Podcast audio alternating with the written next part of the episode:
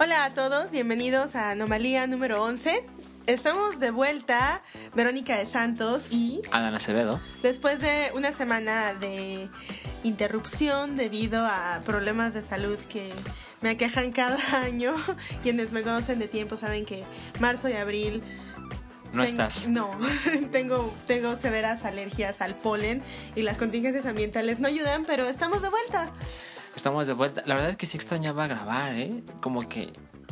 Ah, hoy, hoy va a ser un programa raro porque hay cosas que pues pasaban en las últimas semanas que ya no, no tiene mucho sentido mencionar hoy. Pero... Pero la verdad es que sí me quedé con ganas de decir ciertas cosas. Sí, sí, sí dimos material, solo que de verdad yo no, no tenía ni siquiera como la facilidad para respirar y hablar al mismo tiempo. Y no quería estornudarle al micrófono otra vez como en el episodio 10. Sí, pero. Pero no, igual, igual hoy- tenemos algunas buenas cosas de qué platicar. Pero antes, recuerden que pueden suscribirse a este podcast en iTunes. Hay un. Hay un feed ahí. Vamos a poner el, el link en, en el post. Pero también pueden buscar Anomalía en iTunes, en la iTunes Store. O pueden escuchar en elhype.com. O en soundcloud.com diagonal Paiki Network. Y no olviden seguirnos y hacernos llegar sus comentarios. Muchas gracias a todos los que me desearon que me mejorara en Twitter. Sí. En arroba dos sílabas. y arroba ALAN. Y no olviden también seguir a arroba el hype con H, Y y 3 en lugar de E. Ah, Exacto. Y también gracias a las que nos contestaron para decir desde dónde nos escuchan. La verdad es que sí estuve viendo. Hay gente que lo- nos, nos lo mandó y hay gente que lo puso en, en el sitio del Hype, o sea, en el post del Hype. Y hay gente que lo puso en SoundCloud. Entonces, yo igual lo leo. La verdad es que yo sí leo los comentarios. No a todos les contesto. Pero muchos saludos a Mérida, a Sí, Tijuana, hay gente- entre los que recuerdo. hay gente ahí que nos escucha y, y la verdad es que les agradecemos que... Y también a los que nos reclaman de qué pasó con mi podcast, ya es Lo, miércoles. se- lo sentimos mucho, de verdad. Pero, pues para no alargar más esto, ¿de qué vamos a hablar esta semana, Alan? Hoy hablaremos de un documental que vimos que fue, bueno, es parte de Ambulante 2016. Ya se fue de la Ciudad de México, pero continúa esa gira nacional. Y, ay, pues fuimos a la Cineteca. Yo tengo un- una relación odio-odio con la Cineteca. Y pues fuimos y la verdad es que, pues ahorita les contamos, pero empezó bien, empezó bien, puedo decir eso. Y eh, por supuesto, el, el triunfal regreso de Notición Pokémon, que la verdad es que se me hace muy tierno que la gente me manda links así de mira para Notición Pokémon de la semana. Y yo, ay, qué chingón. Y el viernes sale Star Fox Zero, entonces hay un par de noticias por ahí. Y tú nos vas a contar de una serie de Netflix que ya viste la primera temporada, pero ahora vas a ver la segunda. Acaba de salir, si, si quieres comenzamos con eso. Sí, Acaba de salir la nueva temporada de Unbreakable Kimmy Schmidt. sí. Es una serie, es un sitcom bastante tontito que tiene la gran característica de que es escrito por Tina Fey. Em, Que bueno, ustedes seguro la conocen por 30 Rock o por Mean Porque Girls. es amiga de Amy Poehler. Porque es la BFF de Amy Poehler. Obviamente por Saturday Night Live. Claro, es una mujer de verdad muy inteligente y muy graciosa. Muy graciosa. Sí. Entonces, en esta, en esta serie ella no aparece en cámara, pero es, es completamente su mente, son completamente sus chistes. Y es muy interesante porque sí es una serie tontita. Y sí es otra serie de alguien que quiere hacerla en Nueva York. Pero está visto desde un punto de vista completamente femenino, para empezar, y es un personaje muy extraño. La premisa es que Kimmy Schmidt eh, fue secuestrada por un reverendo, un loco que creó una especie de culto, ¿no? Y la, la tuvo eh, como 15 años en un búnker abajo de la tierra junto con otras tres mujeres eh, y de repente sale y pues el mundo ya es ahí otro. estuvieron años. 15 años. Oh, Ajá. De repente sale y el mundo ya es otro y decide que no va a vivir como siendo victimizada todo el tiempo, quiere ser una persona como por derecho propio y decide quedarse en Nueva York y tratar de hacer una vida ahí. Eh, la segunda, bueno, la primera temporada a mí me mató de risa. Yo entiendo que mucha gente no le gustó, pero tuvo el suficiente éxito para que la renovara Netflix. Yo- es un contenido original de Netflix. Yo he leído muchas cosas muy buenas. La verdad es que no he visto quejas, ¿eh? Yo he visto dos que tres por ahí. De tus amigos amargados en el Face. Mm, mm, pues algunos, y a mi mamá no le gustó tampoco, pero Perdón, perdón, señora. Perdóname. pero tu mamá no escucha el podcast, ¿verdad? no, pero a mi mamá le gusta Downton Abbey, es como más su... Bueno, eh, también ve Castle, en realidad mi mamá ve casi casi lo que le pongan mis hermanos. Ok, ok. Este, el, el punto es que yo creo que Unbreakable Kimmy Schmidt vale mucho la pena verla. Tienen grandes chistes. En esta temporada no, no la he visto toda, voy creo que en el episodio 4. Ah, sí. Tuvo una, ha tenido una Son gran... 13 seguro, ¿no? Son más o menos, sí. Ha tenido una gran controversia porque uno de los personajes, eh, que también salía en Fairy Rock, que era la rubia tonta, no recuerdo bien su nombre, Ajá. pero eh, ella se supone que es eh, una... No recuerdo, una india nativa pues americana Sí. que decide que quiere progresar en la vida y eso significa convertirse en una mujer rubia de ojos azules Órale. y en una esposa trofeo. Entonces, ah, es, o sea, todo es una farsa, es una, todo es una farsa a los estereotipos femeninos, ¿no? Esa es una farsa a la esposa trofeo, ¿no? Que se pone más añoso cuando aparecen otras esposas trofeo, ¿no? Que son amigas, slash, eh, enemigas, ajá, Son de ella. frenemies. Exacto. Por otro lado, el, el estereotipo de, de la mujer inocente, ¿no? Como infantil o infantilizada, que es Kimmy Schmidt, ¿no? Eh, pero también hay una mujer que es como una thug, eh, que es como su, su casera, más o menos. Eh, y la- el primer episodio yo creo que es invencible, la verdad no ha habido otro mejor. Aparece aparecen las mujeres que estaban en el bunker en un programa de esos como tipo hoy. Como un talk show. Ajá, en un talk show. Y una les preguntan, bueno, ¿y a ti cómo te, te secuestró el reverendo, no? Y dice, ay, este, bueno, es que yo trabajaba como mesera en un restaurante y, y entonces este tipo que era muy amable, muy amable, me dijo que tenía unos conejitos bebé en la cajuela de su auto, que si no quería verlos. Y a mí me pareció raro, pero no quería parecer grosera. Y aquí estamos. yo no tienes idea de cuántas veces he escuchado a un montón de mis amigas contarme un montón de cosas horribles que les pasan porque les da pena ser groseras, ¿no? Les da pena decir que no, o les da pena alzar la voz. Y la verdad es que yo me río muchísimo, muchísimo de esos estereotipos y pues nada, todo lo que venga de Tina Fey, yo sí soy fan. Ay, la verdad es que tiene todo para que me guste, pero solo, solo el primer episodio de la primera temporada. Y yo adoro The Office. Ujú. Em, como, como un pequeño paréntesis, yo cuando vi la primera temporada de The Office era porque una amiga eh, estaba súper emocionada con The Office. Y "Ay, la voy a ver. Y me compré la primera temporada en el Mix Up. Uh, Ajá, eso fue hace cuando mucho. todavía se usaba comprar. Ajá, exacto. Y, y la vi y eran solo seis episodios. Y dije, madres, ¿cómo alguien puede amar esto? Es, es, es un desastre. Y la segunda temporada es increíblemente hermosa. Y así las primeras. O sea, como de temporada 2 a la temporada 5 son increíbles. Y la verdad es que me hace muy feliz The Office. Y en The Office sale esta chica, que es Kimmy Schmidt, que se llama la actriz Ellie Kemper. Quien, por cierto, este, está embarazada. Me enteré hace poco. Sí, sí, sí, vi, vi en una entrevista. Y, y es una chica que parece que, o sea, yo lo que vi de ella en The Office es, es como si Kimmy Schmidt fuera la versión ultra evolucionada de su personaje en The Office porque es toda cute y siempre está de buenas y tiene su noviecito y le gustan las cosas felices Y y, le gustan los conejos. Ajá, exacto. Y, y me, me- me parece que la eligieron muy chingón. O sea, creo que es una gran idea que ella sea Kimmy Schmidt. Y, y la verdad es que me han, me han gustado muchas de las cosas originales de Netflix, pero por alguna razón no he visto No, The Unbreakable Kimmy También Schmidt. ya están sacando tantas que la calidad varía, por un lado. Y por otro lado, ya no hay vida para verlas todas. ¿no? Ah, ¿cómo? También, se acaba de estrenar otra con Ashton Kutcher que se llama The Ranch, Sí. El Rancho, que la verdad a mí sí me dan, sí me dan como ciertos... Pero tiene que ver con mi background. Mi papá este, nació en un rancho y yo de niña, iba de niña y hasta, pues, no sé, los, los 18, 20 años, iba todos los fines de semana y me pasaba todas las vacaciones en el rancho. Entonces me dio como, ah. No, pero, la verdad es seguramente que- el rancho de Ashton Kutcher debe ser muy distinto al rancho de Sí, tu papá. no, seguro muy distinto, pero vi el trailer y sí fue como, ay, qué tonto está, pero ay. No, no creo verla, la verdad, porque estoy más atrasada con otras cosas. Quiero, quiero ver Girls.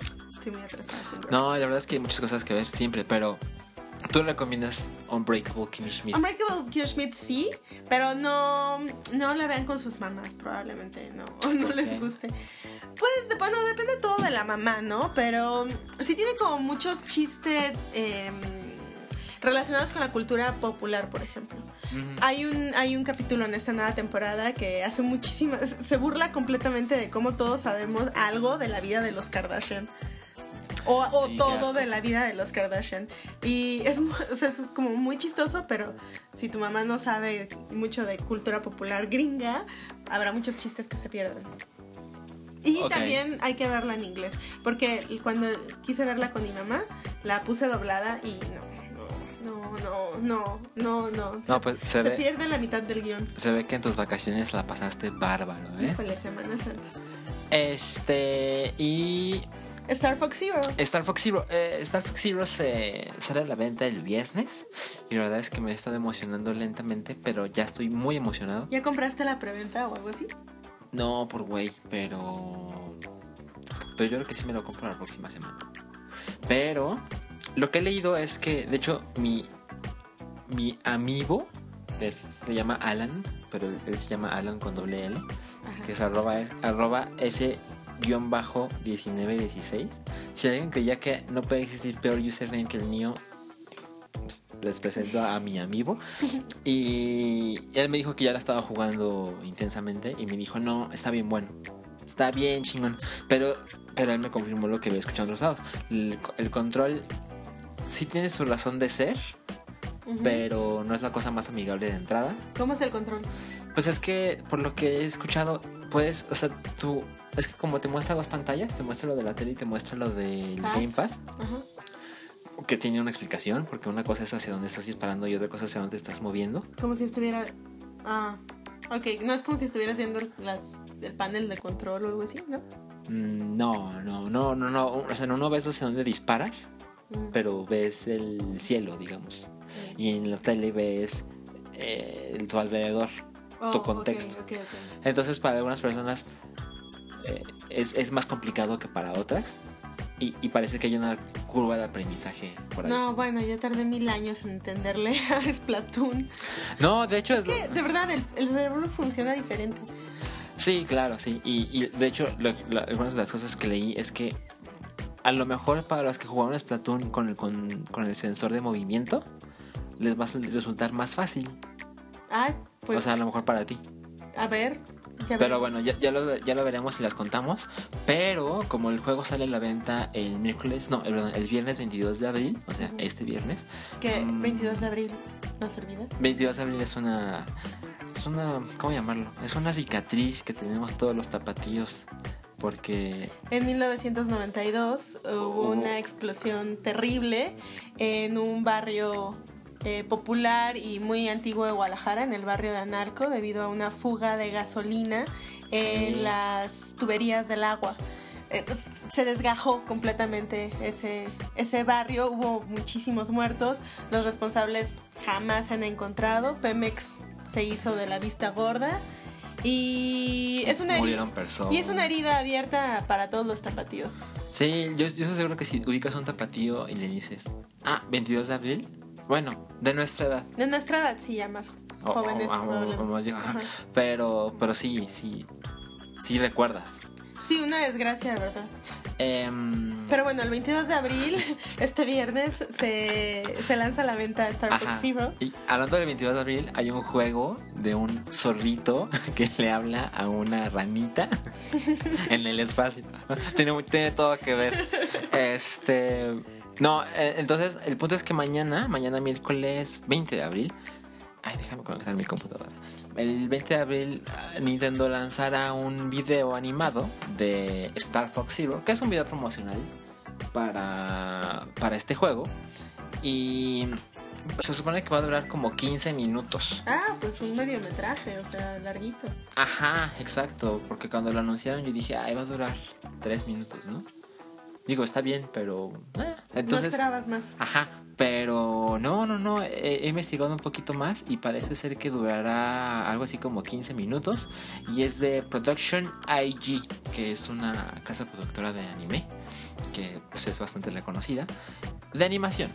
Y saldrá eh, a las 3 de la tarde, hora del Pacífico.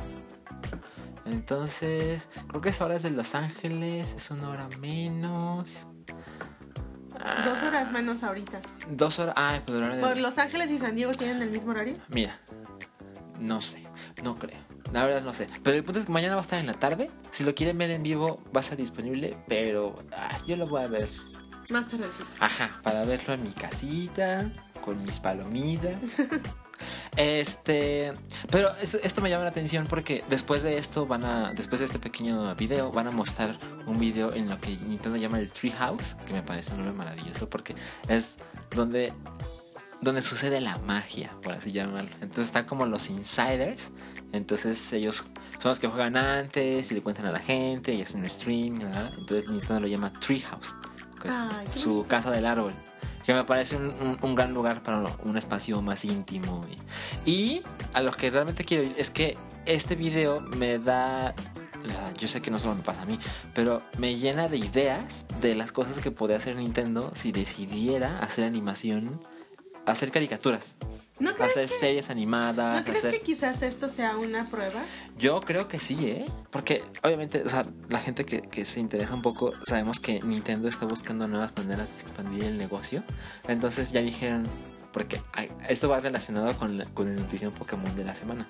Pero Nintendo está buscando hacer películas, está buscando, bueno, ya tiene su contrato con Universal para hacer en Japón, en hacer un parque de diversiones basado en... en Pokémon, como Eh, Disneylandia de Pokémon. no, no, no, en propiedades intelectuales de Nintendo, o sea, de Zelda, de Mario, de Pokémon, de esa clase de de Pikmin, de Star Fox, todos los personajes de Nintendo quieren venderlo, meterlos en parques de diversiones. Wow. Entonces, ahora pues sabemos que están sacando cosas para iOS, para Android. Entonces, no me sorprendería que Nintendo diga, ah, vamos a sacar este video, sirve que lo hicimos en nuestro juego, y a ver cómo le va. Y, y podemos, quizá, hacer series animadas. Porque Sí, ya, tiene tiempo que se rumora de que Nintendo está haciendo una serie animada, bueno, no, una serie live action de Zelda con Netflix. Que lo han negado. A mí no me gusta la idea. Pero... No suena, no suena a que saldría muy bien. No, no, no, la verdad es que... Suena que estaría como super whitewashed, ¿no? Blanqueado, como eh, el. como Scarlett Johansson en ay, Ghost in the Shell. Ghost in the Shell, ¿no? Sí, no, aquí, es- aquí no es tan malo, porque la verdad es que Link, pues, no es un güey japonés. No, Link es un es un elfo. La verdad es que es bastante blanquito. Pero... No, de hecho me preocupa más que la producción termine siendo pinche. Entonces creo que si lo haces animado puede quedar increíblemente chingón. No, además de que Japón es una de las grandes potencias en animación. Ajá, entonces me parece... Y, además Netflix tiene unos cuantos meses en Japón. Ah, O sea, que recordémosle a nuestros queridos radioescuchas que podcast. podcast podcast escuchas Ajá. que tú y yo intentamos ver la serie Atelier. original de Netflix para Japón. Bueno, de ¿Sí Japón. platicamos aquí? No, se me hace que sí. Sí lo intentamos, lo intentamos. Que no estuvo nada chingón. No, es una telenovela de bajo presupuesto, así horrible. Este, pero bueno, sí me hace pensar las cosas que podría hacer Nintendo si, si le entra más en serio con una serie animada de algo. Y la verdad es que me me gustaría mucho ver una serie animada de Star Fox. O sea, creo que se presta mucho para para una serie ligera de cosas emocionantes y con un villano grande y el espacio y los animalitos. Incluso por esto leyendo de alguien que le gustaría que hiciera una serie, pero con las marionetas. Que ¿Ah, no mames, estaría increíble porque las marionetas, o sea, cuando salió Star Fox para Super Nintendo, eh, la caja y el manual y demás, tenía, hicieron unos muñecos que eran como marionetas. Eran, eran más muñecos articulados para ilustrar. Y era de peluchito, ¿no? Ay, qué cual. hermoso. Y cuando anunciaron Star Fox Zero hace un par de años, y en el video del E3 de Nintendo y demás, hicieron unas marionetas especiales, que incluso hay una de Iwata, hay una de Miyamoto y una de Reggie, y las hizo Henson, bueno, la compañía Henson, que son los creadores de los Muppets. Entonces, el detalle era maravilloso, eran muy divertidas, el guion era muy estúpido, estúpido para bien. Entonces, estaría increíble un show de las marionetas de Star Fox, ¿no? En su navecita y estaría increíble. Pero si no se puede, animado lo vería, feliz. Pero bueno, a ver qué pasa. Y el notición Pokémon de la semana tiene que ver 100% con esto, porque se descubrió que hay una, así lo llamaban, una guerra de apuestas, porque tres grandes estudios de Hollywood, que déjenme buscar mi pestaña para confirmarles cuáles son. Warner, Warner Brothers, Sony y Universal, no, perdón, Legendary estaban ofreciendo dinero así de millones y millones para conseguir los derechos para hacer una película live action de Pokémon. Wow. Entonces, se supone que Warner Brothers tenía como la ventaja porque Warner Brothers ha sido un aliado de Nintendo durante toda la serie animada de Pokémon. Eh, entonces digamos que tenían ahí, pues ya se conocen ya sabes, ¿no? Entonces eso les dio la ventaja, pero parece que todo indica que se lo va a quedar Legendary, que ofreció una cantidad de dinero como demasiado atractiva como para negarse. Una oferta que no pudieron rechazar. Exactamente. Y y la verdad es que no me gusta la idea, ¿eh? ¿Por qué? Ay, es que ¿Porque es live action? ¿Porque es legendary? ¿O no, porque es live action. La verdad es que no Suena- sé. sí, no, suena- suena pinche. No, no, no. O sea, yo, yo, yo, yo sé que a la gente le, le gusta mucho hacer eso, pero creo que la gente que pide eso no son los más fans de Nintendo. Nintendo tiene un una, un estilo visual que es bien claro, bien definido. Es hacemos cosas que tienen un toque infantil, por supuesto, pero que tiene una pil universal una vez que le entras. Poquito o, o mucho, pero entiendes que son más profundos de lo que, de lo que aparenta. Más allá del cuteness. O sea, por ejemplo, Pokémon, que, que es de lo que estamos hablando, es una serie que tiene sí, una, una ratita eléctrica súper adorable que un niño Con de chapetitos. cuatro meses puede adorar, pero alguien de 30 años También lo adoro. trabajador, guapo, responsable, pues también lo adora, ¿no? Entonces, eh, ho- hombres y mujeres y una vez estaba viendo una entrevista con Grimes que Grimes adora Pokémon. Y que fue uno de los highlights de Coachella este fin de semana. Sí, sí, de sí. lo que más leí y escuché y vi videos. Es que Grimes es fue- lo máximo. Sí. Y ella, ella mencionaba que le gusta mucho cómo es que Nintendo, o sea, ella adora Pokémon y, y le gusta mucho cómo es que Nintendo crea estas comunidades de, no, es que todo el mundo le puede entrar y, y te puedes divertir tanto como tú quieras, ¿no? Si puedes pasar así cuatro minutos enfrente de algo, te lo vas a pasar chingón, pero si le empiezas a escarbar, te vas a dar cuenta que hay un sistema profundo mucho más grande. Y puedes dedicarle tu vida. Exactamente. Entonces, ¿Verdad? entonces sí, ¿Verdad? claro. Entonces Pokémon es un ejemplo de esto. Es una cosa muy colorida, muy adorable, pero el sistema de batallas es increíblemente profundo. Entonces, creo que la gente que dice, claro, una película live action de Pokémon, la, la", creo que hay un estilo ahí visual que es difícil de empatar. Y no me imagino que... No me imagino cómo puede quedar bien una criatura como los Pokémon, que terminan siendo adorables aun cuando son los varas. O sea, cuando ves a Mewtwo... Charizard. Ajá, cuando ves a Charizard que es un tipo badass, bueno, es un monstruo badass, pues tampoco es como un monstruo de The Lord of the Rings, ¿no? Es- o sea, su rojo es, es un rojo caricaturesco. Entonces, si lo quieren hacer live action y que, y que sea fiel a la serie, pero que se vea real, ah, no sé. Ahora, las películas animadas, pues están increíbles, o sea, llaman a la 20. ¿No?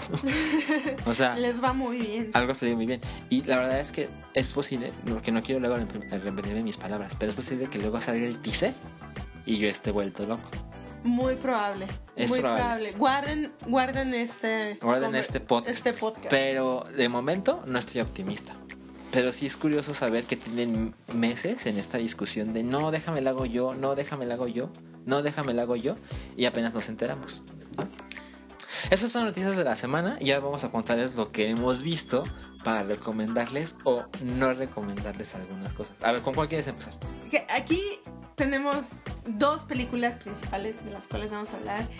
Y está muy balanceada la opinión porque una a mí me encantó y a Alan no le gustó tanto. Es cierto, es cierto. Y la otra, Alan la amó y a mí no me gustó tanto. Así que comencemos con, con la que vimos primero, que eh, idealmente era de la que íbamos a hablar la semana pasada.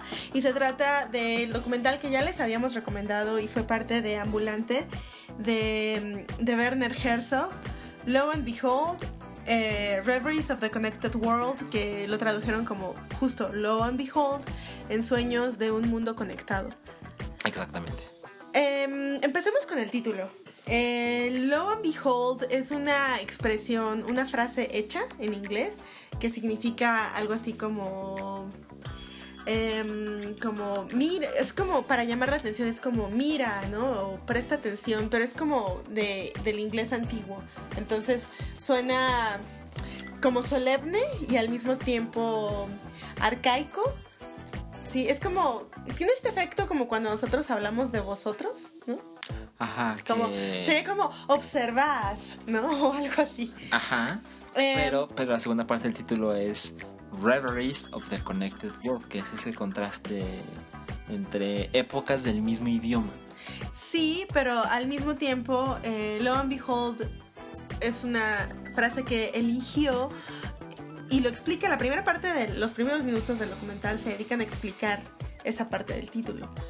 Porque mm, el primer mensaje que se transmitió a través de lo que hoy conocemos como Internet fue una L y una O, precisamente. Exacto. precisamente. Y es un documental, no es largo, ¿no? No, dura como dura hora y media más o menos. una hora 38 minutos. Ajá, una hora 38 minutos, no es nada largo. Es un documental, como suele hacer los Werner Herzog, de, de un punto de vista absolutamente personal. Son como ensayos personales. Y mm, habla en general de Internet, de su gestión, ¿no? De- del inicio de Internet, de sus efectos en individuos, ¿no? Hay una parte dedicada... Positivos y negativos. Positivos y negativos, sí.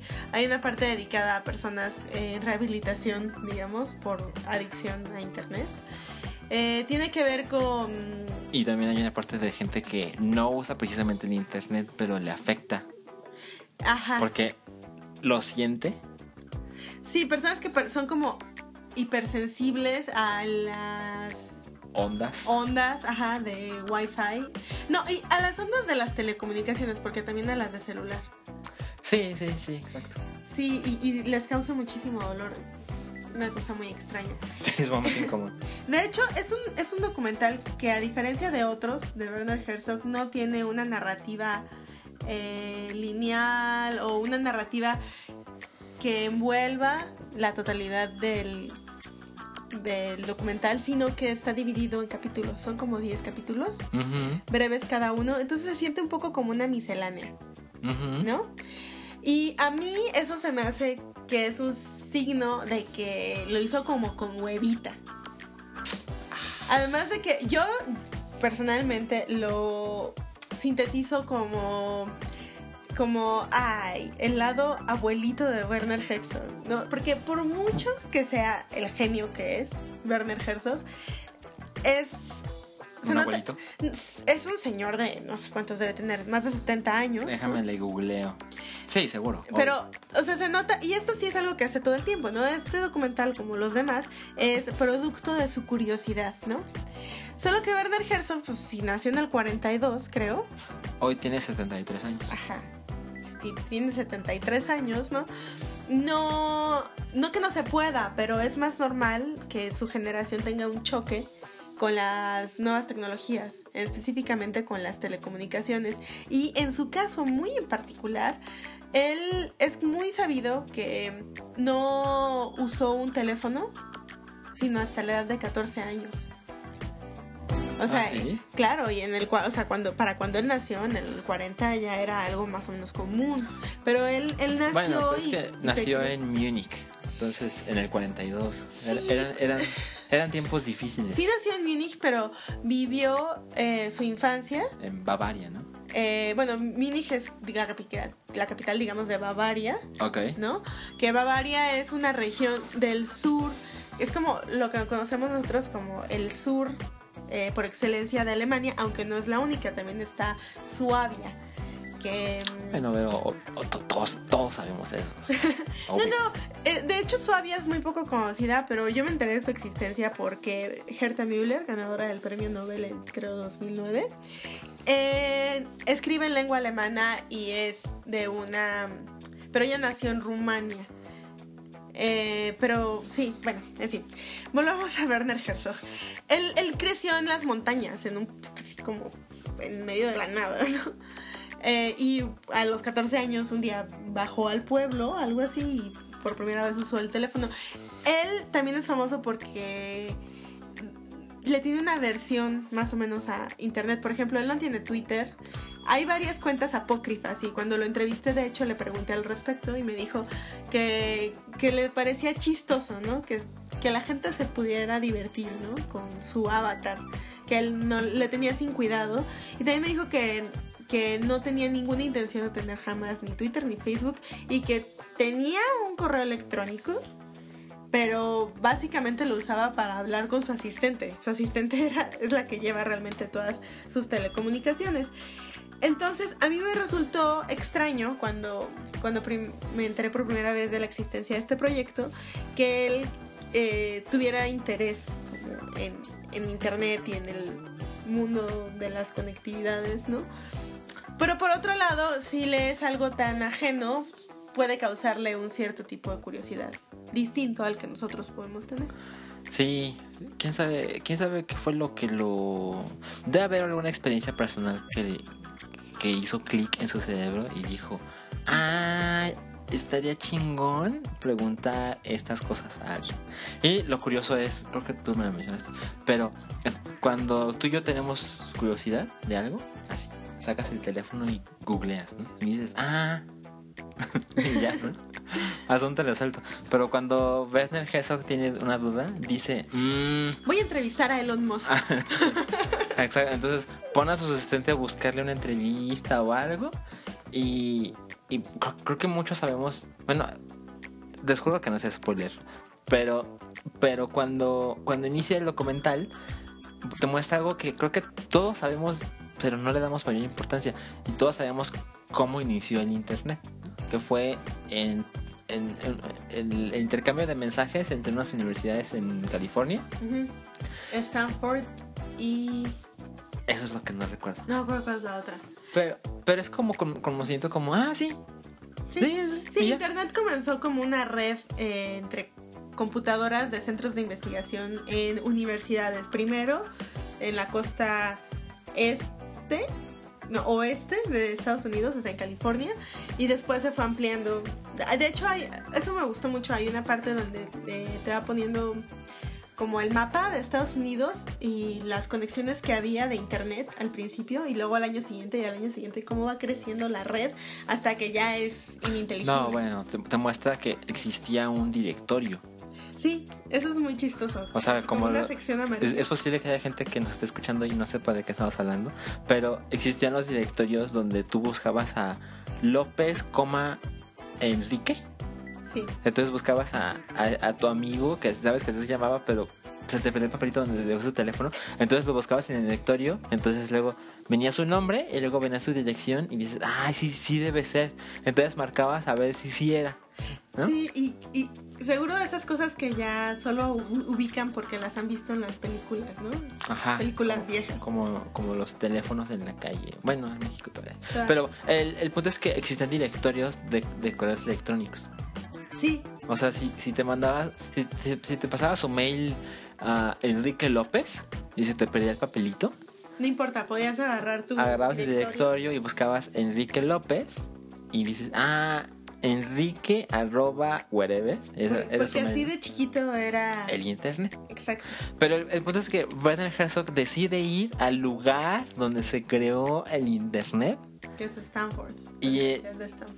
y yo fui increíblemente feliz. Dije, no mames, ese lugar de, de verdad es un templo. Tú quieres ir como, como en peregrinación. Yo, yo, yo quiero ir, ajá, todo, todo, el di- eh, a ver, hay que buscar cuándo, cuándo fue eh, justo el día que se creó el internet.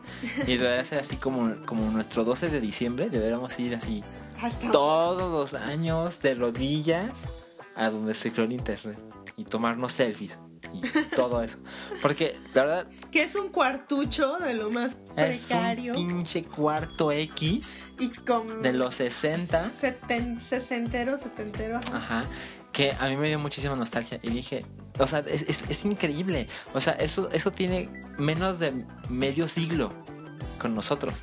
Y, y todo lo que se Y ha hecho es un posible. hito en la humanidad. Ajá. Y bueno, la verdad es que Herzog también de repente pues muestra su edad y dice, es increíble las cosas que hemos logrado. con-". Es, es como, sí, sí. Sí, abuelito. Sí, sí. sí, ya, ya, a, a dormir. ¿no? Pero es un abuelito que tiene acceso a entrevistar, o sea, tiene acceso al, a grabar dentro del cuartucho donde se creó el internet. Sí, O sea, puede entrevistar entrevista a neuro, neurocientíficos, ¿no? Sobre cómo reacciona nuestro cerebro ante este tipo de interacciones, a una física, eh, astrofísica, que explica los peligros eh, en el espacio interior, ¿no? Que pueden amenazar nuestras telecomunicaciones.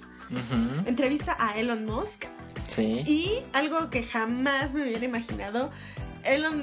y- ah, pasan tres cosas que yo jamás me imaginaría en una película de Werner Herzog. Uno, un concierto de banjo. Número, Sí. dos, número dos, Werner Herzog demuestra que tiene sentido del humor. Hace un chistecito por ahí. Sí, sí, sí, sí, sí. Y número tres, eh, le... Alguien lo ningunea. no solo lo, nin- bueno, lo ningulean porque él se pone de rogón. Es así como, ¡ah! Primero veí eso y dije, ¿qué? Y luego vi la respuesta y no, no lo podía creer. Sí, yo creo que, o sea, yo, yo de verdad recomiendo este, este documental porque es divertido, es educativo, pero no quiero que se quede como, es que eh, em, aprendes divirtiéndote. No, no, no, tampoco es como Sésamo, pero, pero es chistoso porque creo que si, si, si estamos escuchando podcast en internet, entonces es- tenemos una, una relación romántica con internet, ¿no? O sea, le debemos mucho. Es, es parte de nuestra felicidad Sí. Tú y yo tenemos eh, sendas fotos sosteniendo un libro cuya portada precisamente dice Thank you Internet. y... Ajá, exacto. Porque a nosotros sí nos cambió la vida, porque sí supimos cómo era la vida antes, ¿no? Sí supimos lo que era ir a la Exacto. biblioteca, consultar una enciclopedia para enterarte de algo. De hecho, tú y yo hemos platicado de cómo nos leímos las enciclopedias que teníamos en nuestras casas, completitas, de niños. Sí, sí, sí. Y, mi mamá nos compró esas enciclopedias de 24 tomos. Pero... Y, y por eso, por, por ese pasado podemos reírnos del Kids React 2. Pero, pero hay gente que no es mucho, me- mucho más joven que tú y yo. Que solamente ve esos videos y sí le parece la prehistoria. Entonces, como el directorio telefónico, claro. Ajá, es, es un cambio muy dramático en muy corto tiempo y verlo a través de la mirada de Herzog es como, ay, claro, porque te digo, yo sabía dónde se creó el internet, porque lo leí en algún lado, ¿no? Pero él, él investiga, va, Él va, claro. toma video, toma fotos, pregunta, la, la, la, y dices, wow, pues es que sí es muy importante. Y también explora algo que es muy importante, ¿no? Em, nosotros damos por sentado que Internet es así, ¿no? Pero él explora que Internet podría no ser así, podría ser de otro modo completamente diferente. Claro. Y entrevista a un científico que, pues no sé qué decir si ingeniero en sistemas o qué, ¿no? ¿Cuál? El que tenía otra idea de estru- para estructurar los vínculos. Ah, no sé si es en sistemas, pero Sí, no sabría. ajá, entrevista a un, a un- a alguien que fue parte crítica del inicio de internet y cómo las cosas terminaron siendo de a pesar modo. de que no era su idea original. Pero, ajá, pero alcanzas como a tener un vistazo de cómo el mundo podría ser radicalmente diferente, de cómo Internet podría verse, sentirse, manejarse de otro modo completamente diferente. Y también te hace darte cuenta de cómo hay gente que contribuyó dramáticamente en cómo es el internet hoy. Y No me, acabo, me acabo de referir a ellos como gente. Porque vi el documental hace dos semanas y no me acuerdo cómo se llama. Vamos a tener que buscarlo. Y cómo, Nadie sabe cómo se llaman. y cómo hay personas que pudiendo lucrar con esto, Sí. decidieron donarlo a la humanidad, como el inventor de la World Wide Web. Que bueno, imagínate el- la fortuna que tendría No, si alguien me hubiera dicho, no, esto es mío. Y lo registré y si lo Y quiero si, usar y me si- pagas. ajá, y si alguien quiere construir un sitio web, va a tener que pagarme. Sí, es, es algo muy democrático, es algo muy... Es, es muy curioso, siempre estuvo frente a nosotros, pero nunca le hemos prestado importancia. Bueno, hablaré por mí, nunca le he prestado esa importancia porque pues como que se te va, como que es parte de tu vida y pues ahí está y lo Sí, lo usas damos diario. por hecho. La verdad es que yo lo recomiendo muy intensamente. Yo no lo recomiendo tan intensamente porque si ustedes han visto otros documentales y otras películas de Werner Herzog se van a dar cuenta de que esta no es la mejor, definitivamente. Pero una película como que está en el ranking más abajito, ¿no? De la filmografía de Werner Herzog sigue siendo una gran película. Entonces, sí, véanla. Otra cosa que no me gustó es que el póster eh, o la imagen como comercial que se le ha dado a esta película es la de unos monjes tibetanos con sus trajes naranjas en un, como en un parquecito al borde de un río con unos celulares en la mano. Me parece muy poco representativa. O sea, de, ¿no te parece la imagen que representa en la película? Ah, estoy de acuerdo, pero mira, yo como un diseñador te puedo dar mi punto de vista profesional y te puedo decir que es es una imagen que, que captura. Es llamativa. Exacto, entonces si ves a esas personas de ritos milenarios con un dispositivo en sus manos que les permite tener todo el conocimiento de la historia de la humanidad Sí, en pero- una ciudad moderna. Pero es un efectismo fácil. Sí, pero eh, es un documental de Werner Herzog. Vas a buscar lo imposible para que la gente vaya a verla. pero justo, bueno, justo el documental también recurre a ciertos efectismos fáciles. De repente. Sí, estoy de acuerdo. La verdad es que a, a rato sí, sí se va por la fácil, pero todo termina siendo divertido. Sí, claro, o sea, también es un documental de bajo presupuesto. Si lo comparamos con, por ejemplo, eh, La Caverna de los Sueños Olvidados, es una maravilla, está hecha en 3D. La complejidad en producción, no, es, es- un proyecto chiquito. Muy sí, chiquito. sí vale la pena verlo, pero... Pero es muy accesible. Pero, ajá, también, o sea, es fácil llegar con las expectativas muy altas, ¿no? Por el nombre.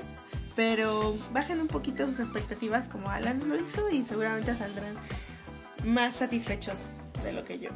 Es, es básicamente un consejo que le damos a la gente para la vida. Mm, bueno. Bajar las expectativas da más felicidad. ¿Y, y por qué no bajaste tus expectativas para ir a la cineteca Porque a ver The Lobster? Pinche cineteca pretenciosa. Miren, yo, yo, yo antes de mudarme a esa ciudad, yo tenía muchas ganas de conocer la cineteca. Y me tocó la cineteca vieja. Y. Todavía. Y fui en repetidas ocasiones. Y bueno, luego me di cuenta de que las cosas no eran tan bonitas como yo Y imaginaba. fuiste como chilango, fuiste a un date. No, no, no, espérate. No, no, no, yo primero fui solo.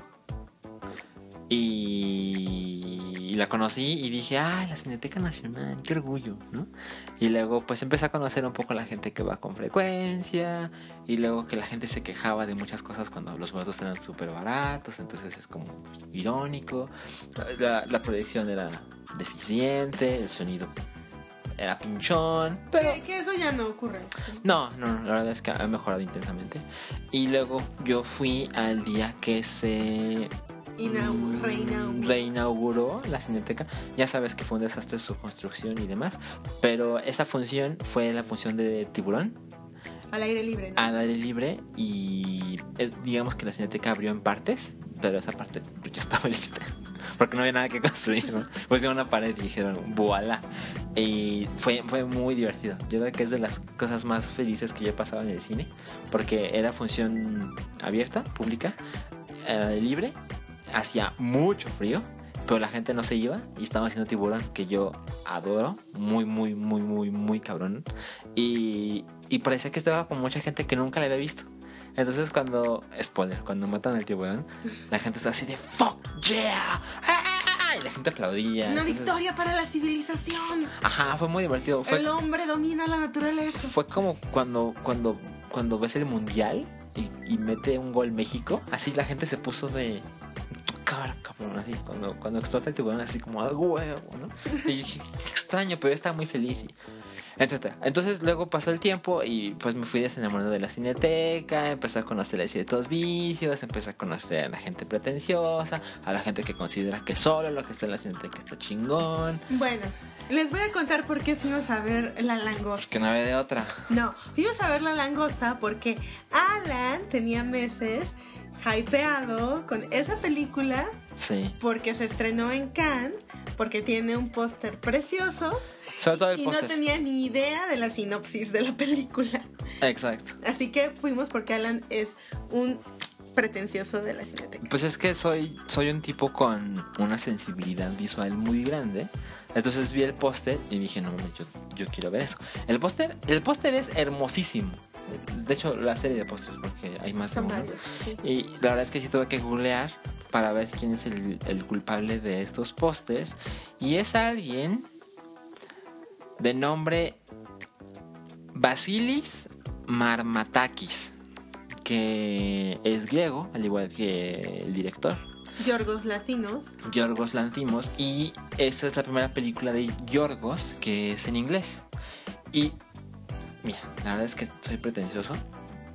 Muy, Y- muy pretencioso. Ajá, y soy más pretencioso que mamón, me doy cuenta. Porque yo vi la película, ah, bueno, no la primera, la anterior película de Yorgos que se llama Dogtooth. Es la anterior, anterior, ¿no? Porque. La verdad no sé, pero es anterior. Ajá. Y, y la adoro. Y esa película la vi así, en un rincón del internet. Porque de verdad era el único modo en que la podía ver.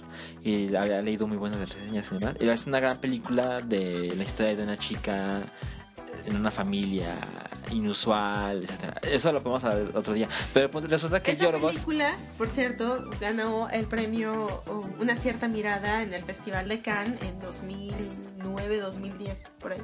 Exacto. Y el póster es muy chingón. Y es del mismo eh, diseñador, de Basilis Marmatakis. Entonces, el póster, por favor, véanlo. Eh, La película es The Lobster. O La langosta en Ajá. español. Pero creo que lo van a encontrar más, más fácil como... O sea, si queremos mos- que vean el póster, The Lobster Movie Poster. Así véanlo. Y salen los protagonistas, Que son. Colin eh, Farrell y Rachel Rachel, Weisz. ¿Es, ¿Es Weisz o Weisz? Es Vice. Ok. Este. Y salen abrazando a alguien que, invisible. Y el póster es, es- El fondo es beige y la foto de los personajes es blanco y como- negro. Ajá, pero blanco y negro como con un filtro de Instagram. ¿no? Exactamente, exacto. Ahora ya, creo que es momento de contar la sinopsis de la película. Ya la habíamos contado porque se las recomendamos. Forma parte de la muestra internacional de cine de la Cineteca. Y se trata de una distopía en la una distopía social, ¿no? Porque hay distopías eh, eh, como tecnológicas. Esta es más bien social. Se trata de un un mundo en el que si no tienes una pareja, seas homosexual o heterosexual, pero si eres soltero, si no tienes una pareja, entonces eres enviado a un hotel donde tienes 45 días para encontrar a una nueva pareja, o si no, eres convertido en animal y lanzado al bosque. Convertido en animal es como quirúrgicamente convertido en un animal. Sí, hay- un Transformation Room donde entras humano y sales animal. Sí, eh, esto por supuesto no tiene ningún sentido en términos biológicos, eh, en términos de cirugías y demás, pero es el tipo de em, sesiones o el tipo de compromises, no sé cómo se dice en español, pero ese tipo de, de cosas en las que tú decides creerle a la película, ¿no? Claro. Sabes que no tiene ningún sentido en la vida real, pero para poder entrar en el mundo de la ficción tienes que darle chance, ¿no? De creerte eso. Entonces es, es aterrador, de verdad es aterrador. Em, y es una, es una especie de fascismo, ¿no? Sí, es, es, es buscarle el absurdo. Hay, hay, por ejemplo, una escena donde se ve un... Es, es triste, pero real, en el sentido donde que se ve una representación de... Así, dice, hombre que come solo. Y se ve un hombre sentado en una mesa solo y empieza a comer y luego se empieza a ahogar. Se, se, le atora. Se le atora algo en la garganta y se muere. ¿no? Y luego, mismo sujeto, misma mesa, y dice, hombre que come acompañado. Entonces está frente a él, en la mesa, está su mujer, su esposa, su lo que sea. Entonces él empieza a comer, se empieza a ahogar, entonces ella se levanta, lo sujeta por detrás, ya sabes, hace esta maniobra de Heimlich. Ajá. Y él escupe la comida y salva su vida. Entonces, Aplausos. Ajá. Y todos así como, oh, ahora veo las ventajas de estar con una mujer. y, y el, el, caso de al revés, ese no lo quiero contar, pero de cuando una mujer está sola o cuando una mujer está acompañada es mucho más culero. Sí, y creo que no, o sea, para nada es gratuito. Eh, lo que hace, me parece, este director es poner en, en, en, tal grado de absurdo situaciones de la vida real que no haya manera en que no, no notes cómo también en la vida real es absurdo. Porque el absurdo está construido no solo por la anécdota o por las acciones que ocurren, sino el montaje, la actuación. O sea, las actuaciones están. están como acartonadas a propósito. Sí. Ajá, están hechas. Eh, están mal hechas a propósito, ¿no? A veces sobreactuadas, a veces eh, completamente acartonadas. Es completamente a propósito. Lo que creo que hace eh, Yorgos Lanthimos es mostrarnos lo ridículo que son eh, ciertos... Convenciones sociales. Exacto. Y su opuesto también. Sí, es que es, es difícil quejarme sin... Es que obviamente no, le, no le voy a contar esto a la Decir gente. spoilers. De, déjame decirte algo. Si buscas la imagen en, en un tamaño grande, de más de 4 megapíxeles... No está. No, no, no está. Pero se acaba la búsqueda, la cantidad Tiene de como búsqueda. 30. Ajá. Es una cosa que no pasa en Google, ¿no? Google siempre te dice, ah, encontré 4 trillones de resultados. Y es una película con un elenco bastante reconocido. Además, este también sale mmm, esta chica que sale en 007, la chica Bond de la más reciente película y que obviamente no es la mexicana que sale como medio minuto. De la más reciente película. Ah, sí, sí. la de Blue is the warmest color. Ah, se llama Lia Siduk. Lia Siduk. También aparece Lia Siduk. Exacto. Um, pero Entonces, es que, es que no les puedo contar qué es lo que sucedió donde me perdió la película. Pero puedo decir esto. La primera mitad me pareció increíble. Yo estaba increíblemente feliz y dije, ay, qué absurdo, qué estúpido. Qué, raro que aceptemos ciertas tonterías de un modo tan sencillo al pasar del, del tiempo. Pero algo sucede la, cuando la, trama tiene que avanzar. Cuando te, te, te muestran toda la situación. En realidad la trama no tenía que avanzar por ese lado. La trama pudo, pudo haberse concentrado en el hotel y nada más. Ah, Sí, pero se notaba Pero- que estaba inconforme. Que, Pero, que ajá, quería ir pero le decimos, ajá, quería mostrarnos como lo ridículo de nuestras convenciones sociales en, en otra cara. Ajá, y, y la segunda mitad sí me perdió y me perdió al punto de... Cuando terminó la película yo dije esto, pinche cineteca, porque me parece es como película clásica de la cineteca, que, pero la verdad es, es, es, un, es un buen rato. Es, es, es una película de esas que sales y, platicas mucho con la persona que lo viste. Hay mucho de qué discutir, platicar y conversar y, y darte cuenta de, ah, yo pensé esto, yo pensé aquello, O sea, ¿qué te parece? da para un escena?" buen date. Sí, absolutamente, porque o sea, como Porque aparte te deja ver este, el grado de análisis crítico de la otra persona y también sus opiniones respecto a ciertos puntos. Entonces realmente te deja conocer más a la otra persona. es como, ajá, es como una película ideal para una cena, pues para una cita sofisticada. No, porque, o sea, Hay ciertas películas que son. Tienen apil de, de cita. Como para ver cómo es otra persona, a ver si le da risa lo mismo que a ti, ¿no? Pero esta es algo mucho más complejo. Tampoco voy a decir. Que- no es para primera cita. No, no, no, no. Pero, pero sí, sí, sí saca cierta conversación que puedes descubrir a otra persona en, en- en capas que usualmente no descubres sino hasta tiempo después. Pero además es muy bonita. O sea, es- O está sea, ¿cómo se ve? Sí, está filmada de un modo hermoso. O sea, la dirección de arte no tiene reproche, el vestuario es precioso, la fotografía, estaba leyendo que utilizaron prácticamente solo luz natural Así y como Lubeski. y nada de maquillaje. Órale. No, la verdad es que sí, sí la recomendamos. Yo no, yo creo que es una película difícil de ver en cines. O sea, porque en la cineteca, ya ves que la cineteca, así te dice, ah, está el jueves a las 4 de la tarde y el sábado a las 8 de la noche, Sí, pero... ¿no? eh, Pero, no Cine- sé. meses después, Cinépolis, eh, o sea, pone en su cartelera las películas que formaron parte de la muestra internacional de la Cineteca. Así que yo creo que van a poder verlo ahí también, van a tener otra oportunidad. Y todavía después, todavía muchos meses después, Cinépolis las vuelve a poner en cartelera comercial, pero ya como cartelera normal, no como muestra de la Cineteca. Ajá, no es parte de un programa así, ¿no? Lo, lo normal, Sí, digamos. cartelera común. A lo mejor está en el Cinepolis Click. No sé, es como muy nueva, ¿no? Porque es, es, es una película del año pasado, pero ese es el tipo de películas que en, en México salen en cartelera como año y pico después. Mira, si yo fuera si yo fuera el distribuidor de The Lobster, yo la pondría en todos lados.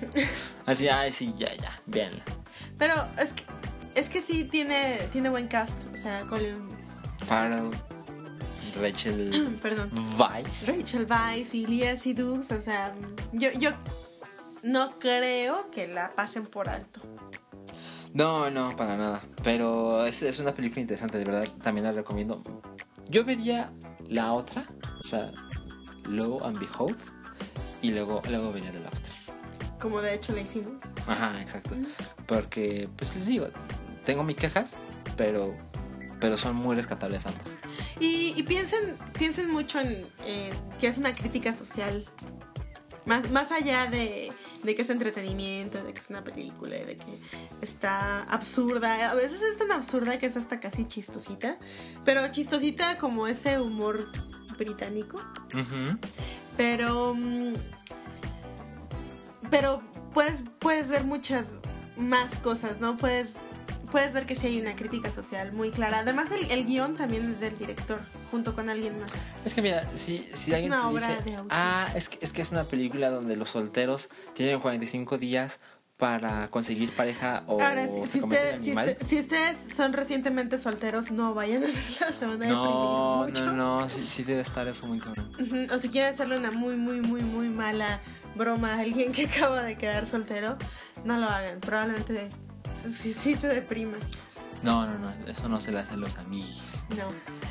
Y otra cosa importante que tiene que ver con The, Lo- con The Lobster y nuestra visita a la cineteca es que usamos un- una nueva función de la aplicación Cinemas, que como ustedes ya saben, patrocina este podcast. Sí. Y es que ya se pueden comprar boletos en la aplicación de la Cineteca.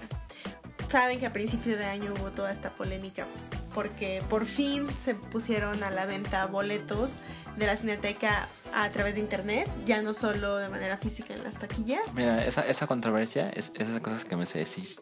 Pinche cineteca. Ay, Es que es increíble que la gente se queje de que hay boletos de la ven- O sea, se pueden comprar boletos en internet para la cineteca. ¿Cómo se les ocurre? Es como. No mames, ¿de, de qué siglo eres? Pero bueno, ya, ya, ya. Solo quería sacar mi odio. Pero sí, ya hay venta de, boletos por. Venta de boletos a través de internet.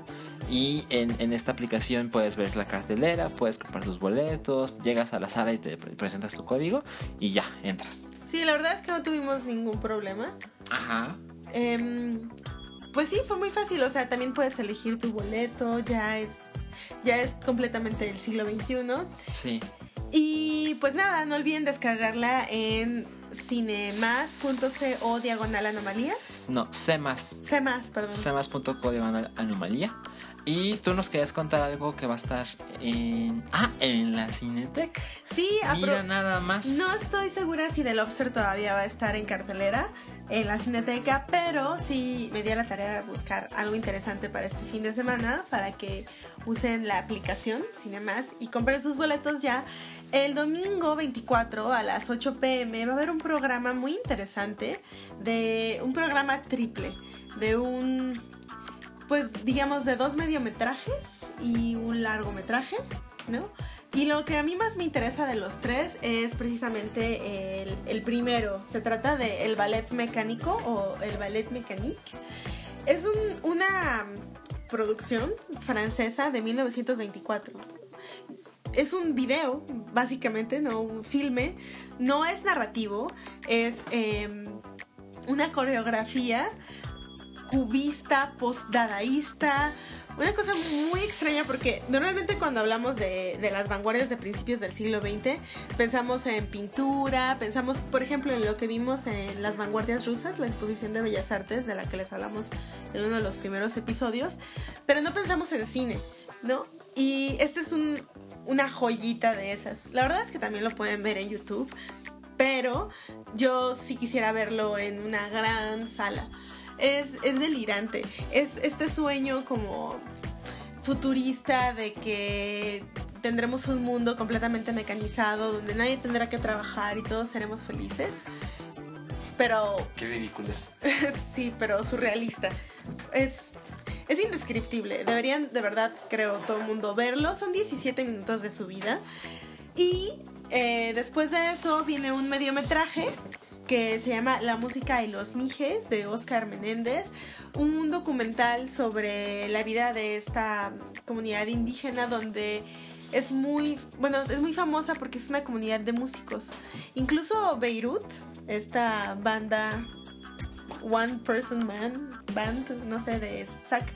No, es una banda muy grande. Sí, pero yo solo escucho a Zack Condon. O sea, de cuando hablan de él.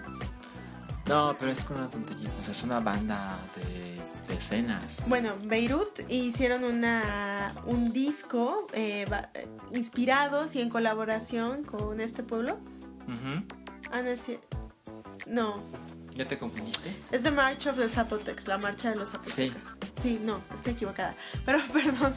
Pero bueno, eh, se trata de un pueblo donde se dice que los niños se- primero aprenden a tocar un instrumento y específicamente de viento que a escribir incluso o a leer.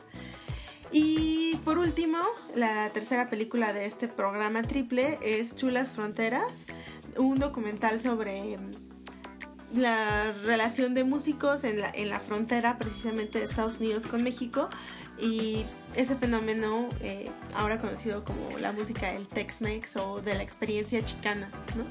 Em, pues sí, es como tres distintos, muy distintos eh, acercamientos a la música y lo pueden ver este domingo 24 de abril en la sala 9 a las 8 de la noche y pueden comprar su boleto en Cinemas.